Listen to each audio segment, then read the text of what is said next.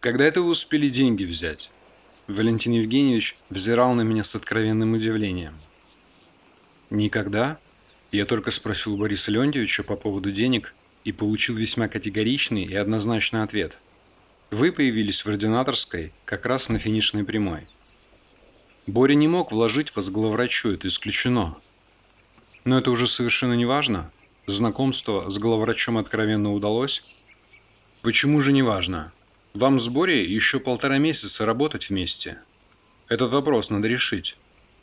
А что это за манера общения у вашего главврача? Денис Викторович, не обращайте внимания. Я Романа Васильевича знаю уже много лет. Он цыган и заводится с полоборота.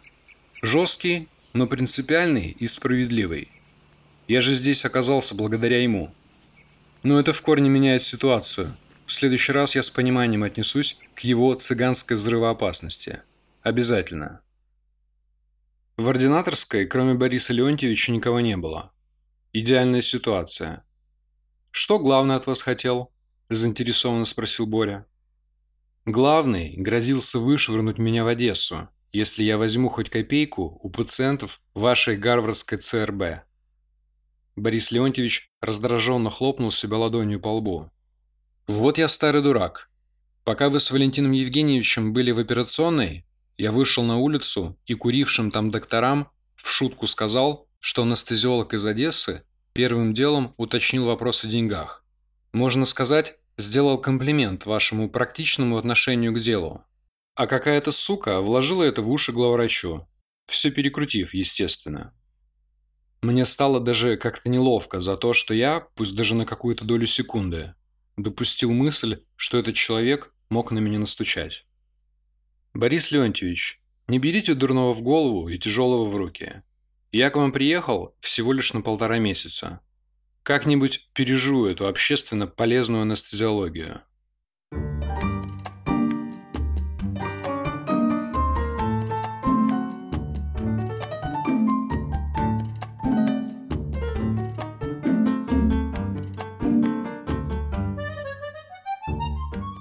На следующее утро я познакомился с ней, с Инной Алексеевной, молодым врачом-гинекологом.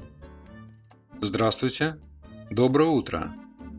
Я вышел из своей одиночки в прекрасном настроении. Вечером удалось найти большой эмалированный тазик. Я нагрел воду в чайнике и устроил в своей камере купания по частям. Вы новый анестезиолог? Технически я интерн первого года, точнее уже второго. Но фактически да, вы угадали. Денис. Надеюсь, можно без отчества? Инна и она протянула мне маленькую ладонь для рукопожатия. Какие тут все цивилизованные и с манерами.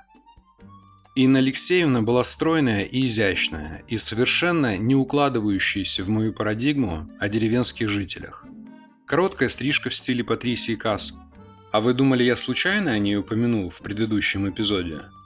И стильные очки в тонкой золотистой оправе. Едва уловимый, пряный и чувственный аромат Poison от Кристиан Диор – Последний, завершающий штрих.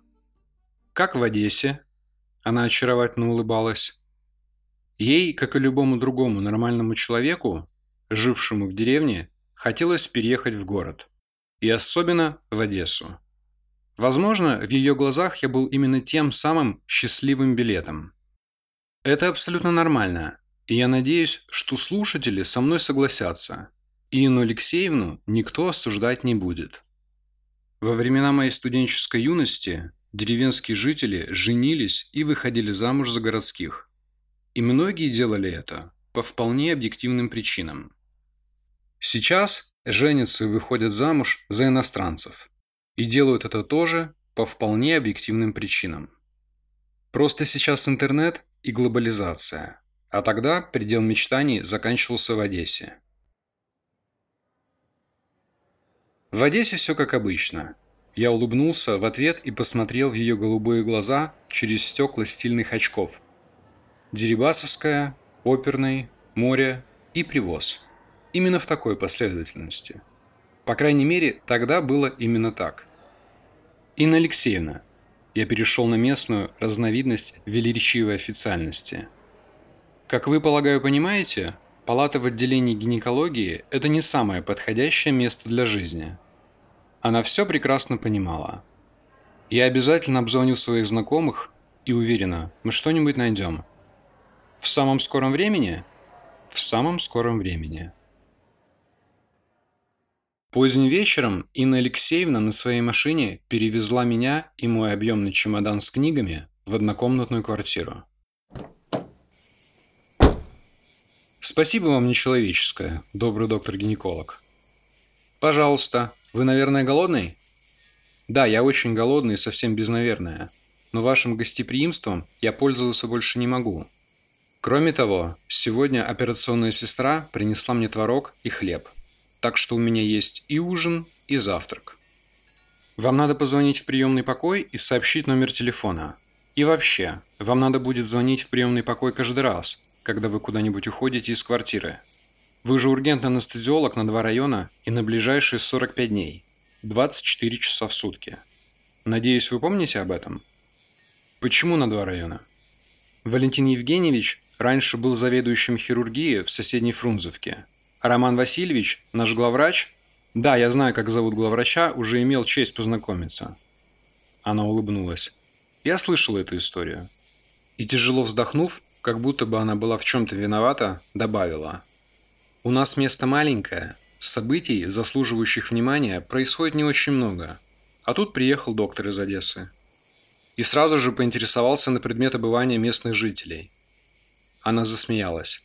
Я знаю, что в Одессе все берут взятки, но у нас другие правила. Да, я уже понял, что здесь не больница, а какое-то благотворительное общество. Так почему я ургентный анестезиолог на два района? Роман Васильевич был главврачом во Фрунзовке, и после своего назначения на пост главврача Великомихайловку он переманил сюда Валентина Евгеньевича. Он хороший хирург с репутацией, так что теперь все фрунзовские едут к нам оперироваться. И не только хирургические – Инна, каким образом можно переманить хирурга из одной жопы мира в другую? Вы уж простите меня, ничего личного, просто факты. Да ничего страшного. Я прекрасно понимаю, в каком свете вы это все видите. Я не знаю, как Роману Васильевичу удалось переманить Валентина Евгеньевича, но я знаю, что они дружат чуть ли не с детства. Возможно, причина в этом. Не все же измеряется деньгами, как у вас в Одессе. Похоже, что мои слова про жопу мира ее таки задели. Как-то некрасиво получалось. Она мне нашла квартиру, помогла с переездом, а я вел себя как настоящий мудак. Я не знал, что мне ответить, и не придумав ничего лучшего, обнял ее и поцеловал. Не в щечку, разумеется. Это был долгий и глубокий поцелуй. Чувственный и страстный, как ее Диор. Мои руки опустились вниз и сжали ее упругую и маленькую, практически мальчишескую попу. Она задышала глубже. Я думал, что надо остановиться, но контролировать себя в этот момент совершенно не представлялось возможным. Мы застыли в бесконечном поцелуе в проеме открытой двери, мои руки блуждали по ее телу, и логичное продолжение выглядело логичным – «Остановись!» – в голове звенело набатом. «Это же деревня. Если кто-то из соседей увидит, то от сплетен и пересудов потом не отмоешься. Тебе-то пофиг, конечно. Ты отсюда свалишь через полтора месяца. А каково будет ей?» Я нехотя разомкнул объятия и губы. Ее очки немного съехали в сторону. Она выглядела очень забавно и очень мило. «Полагаю, что тебе пора домой». Если хочешь, я тебя подвезу завтра утром. Нет, спасибо. Я пешком. Прогулки ранним и свежим деревенским утром крайне полезны для здоровья. Роман Васильевич любит устраивать незапланированные и внезапные пятиминутки. Он таким образом проверяет, кто и во сколько приходит на работу. За два опоздания у нас увольняют. Меня нельзя уволить. Это во-первых. А во-вторых, я вообще не собираюсь ходить на ваши пятиминутки. Ни на какие. И еще. В обществе я буду к тебе обращаться на «вы» и по имени-отчеству. Надеюсь, ты не против? Конечно же нет, Денис Викторович. Спокойной ночи. На следующий день случилась холецистектомия, или, проще говоря, удаление желчного пузыря. Крупная полостная операция, во время которой используется комбинированный эндотрахеальный наркоз. Сейчас будет нудное, но короткое отступление на эту тему. Но вам же надо понимать, что происходит, верно? Комбинированный эндотрахеальный наркоз – это наркоз, при котором применяются разные средства для наркоза и разные методы введения средств для наркоза. Во время холецистектомии, случившейся на третий день моего пребывания в Великомихайловской ЦРБ, использовались внутривенные анестетики и газовые, и миорелаксанты. Я сейчас медленно и тщательно веду вас к объяснению проблемы вселенского масштаба имени отсутствия аппарата ИВЛ в операционной. Миорелаксанты – это препараты, прекращающие подачу нервного импульса к мышцам, Результатом их воздействия является полное расслабление мышц. В нашем теле есть поперечно-полосатая мускулатура – это скелетные мышцы, и гладкая мускулатура – это внутренние органы. Я так подробно это объясняю, потому что у пытливого слушателя может возникнуть справедливый вопрос.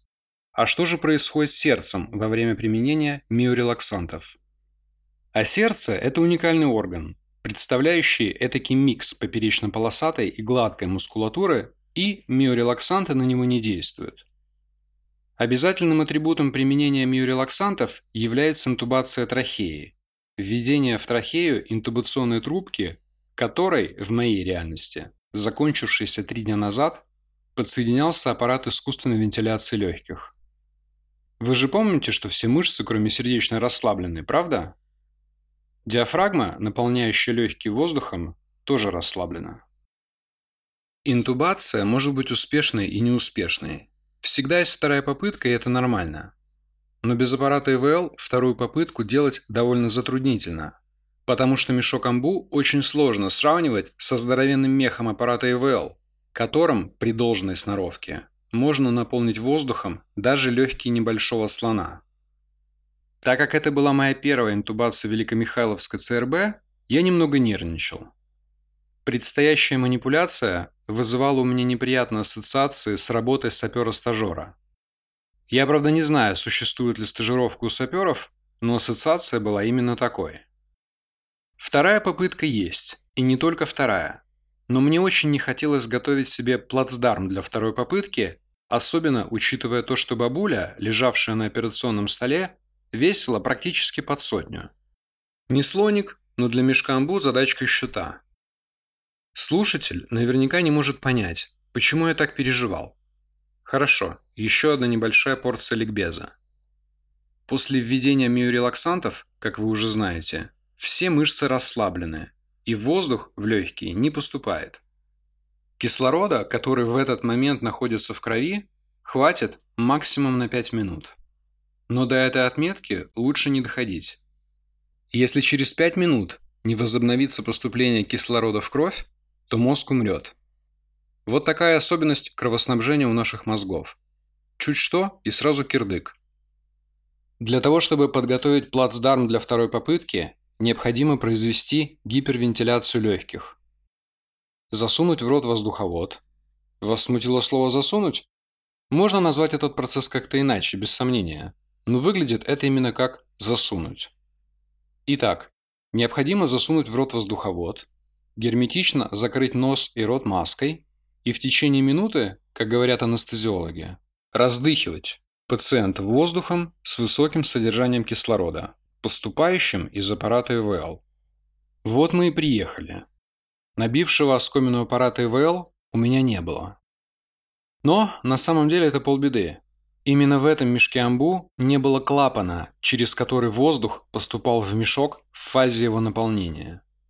Мне необходимо было сжать мешок руками для того, чтобы воздух поступил в легкие. Потом убрать маску с лица пациента для того, чтобы в мешок поступил необходимый объем воздуха, а затем снова герметично закрыть нос и рот маской для того, чтобы сжать мешок в очередной раз и наполнить воздухом легкие. Ни о какой герметичности и, как следствие, качественном насыщении воздухом, обогащенным кислородом, речи не было. Интубировать надо было с первой попытки. Звучало как аксиома. Анестезиолог, у которого я учился, как правило, интубировал без предварительной гипервентиляции или, как вы уже знаете, раздыхивания. Заведующий отделением с улыбкой называл это гусарством. И, конечно же, был прав, потому что по всем писанным правилам перед интубацией необходимо проводить предварительную гипервентиляцию. Но в данном случае выражение «ответственность за соблюдение правил несет лишь тот, кто их составил» подходит как нельзя лучше. Всегда необходимо учитывать контекст и специфику ситуации. Медицина – это не набор правил и технологий, которые можно слепо применять, рассчитывая на положительный результат. В противном случае все бы могли сами себя лечить по аннотациям к лекарственным препаратам. 100-килограммовую бабулю я заинтубировал с первого раза. И казалось бы, что на этом можно заканчивать. Но приключения на сегодня все-таки были запланированы.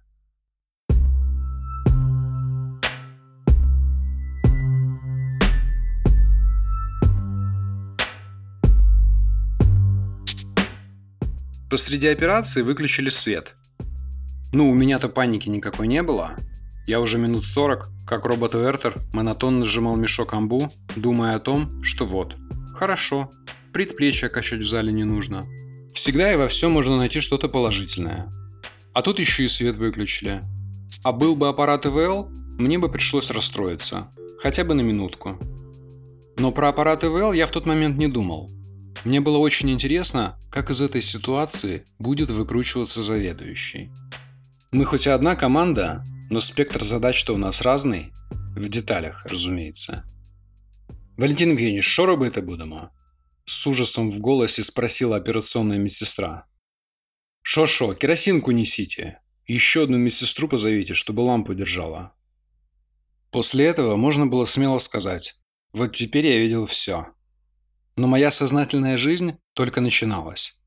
И желание произнести эту известную фразу у меня возникало позже и не раз. И поэтому я так ее и не произнес. Ни разу. Мы же не знаем, что скрывается за следующим поворотом. И это хорошо. Иначе жить было бы просто неинтересно. Валентин Евгеньевич, да вы крутой хирург. Денис Викторович, со светом Каждый дурак прооперировать сможет. А вы попробуйте без света. И все равно я не могу закончить эпизод и поставить здесь точку. В моей памяти был чрезвычайно свеж вчерашний разговор с главврачом. Плюс я изрядно разозлился из-за мешка амбу, вытекающих последствий и керосинки. Плюс целый мегамикс плюсов. 24 года. Один дедушка болгарин, другой осетин, обостренное чувство справедливости и повышенный уровень тестостерона. Но на другом конце стола сидел клятый цыган, который по-русски разговаривал только со мной, и который был главврачом, а я всего лишь интерном.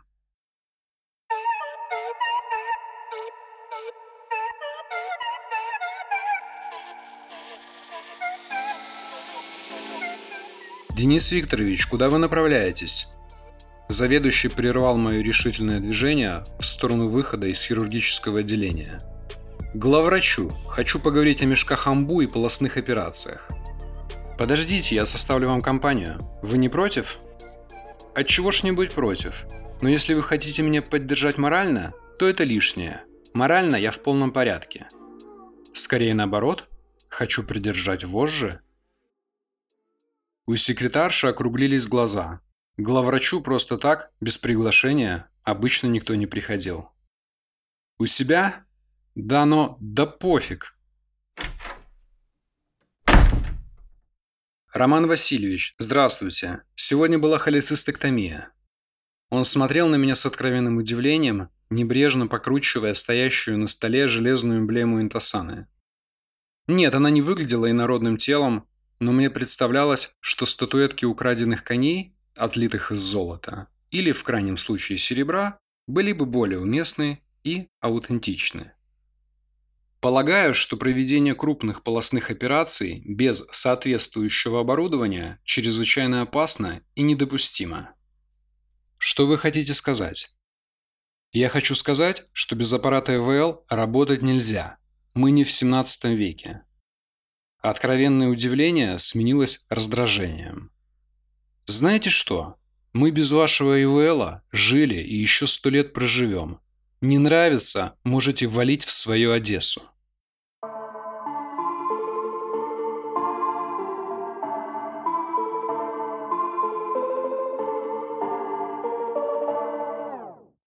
В третьем эпизоде районной больницы.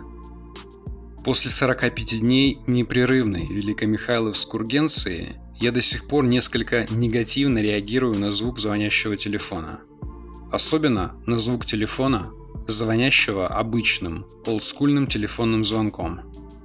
Звонящий телефон может означать только одно. Надо ехать на операцию. Причем срочно.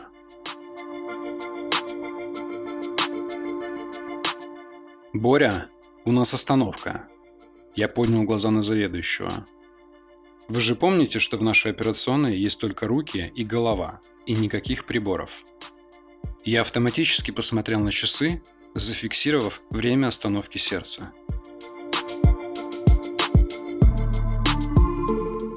Здесь и сейчас у меня была сомнительная, но крайне вероятная возможность перерезать ленточку, открывающую мое персональное кладбище – и делать мне этого категорически не хотелось.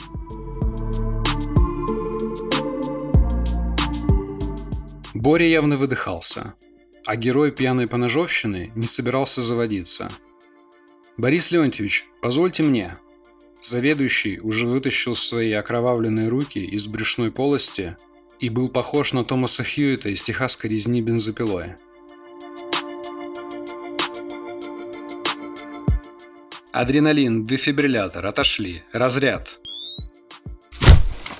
Послушай ты, бык из Фрунзовки, ты не умрешь. Ни сегодня, и не у меня, и на этом операционном столе. Адреналин, дефибриллятор, отошли. Разряд.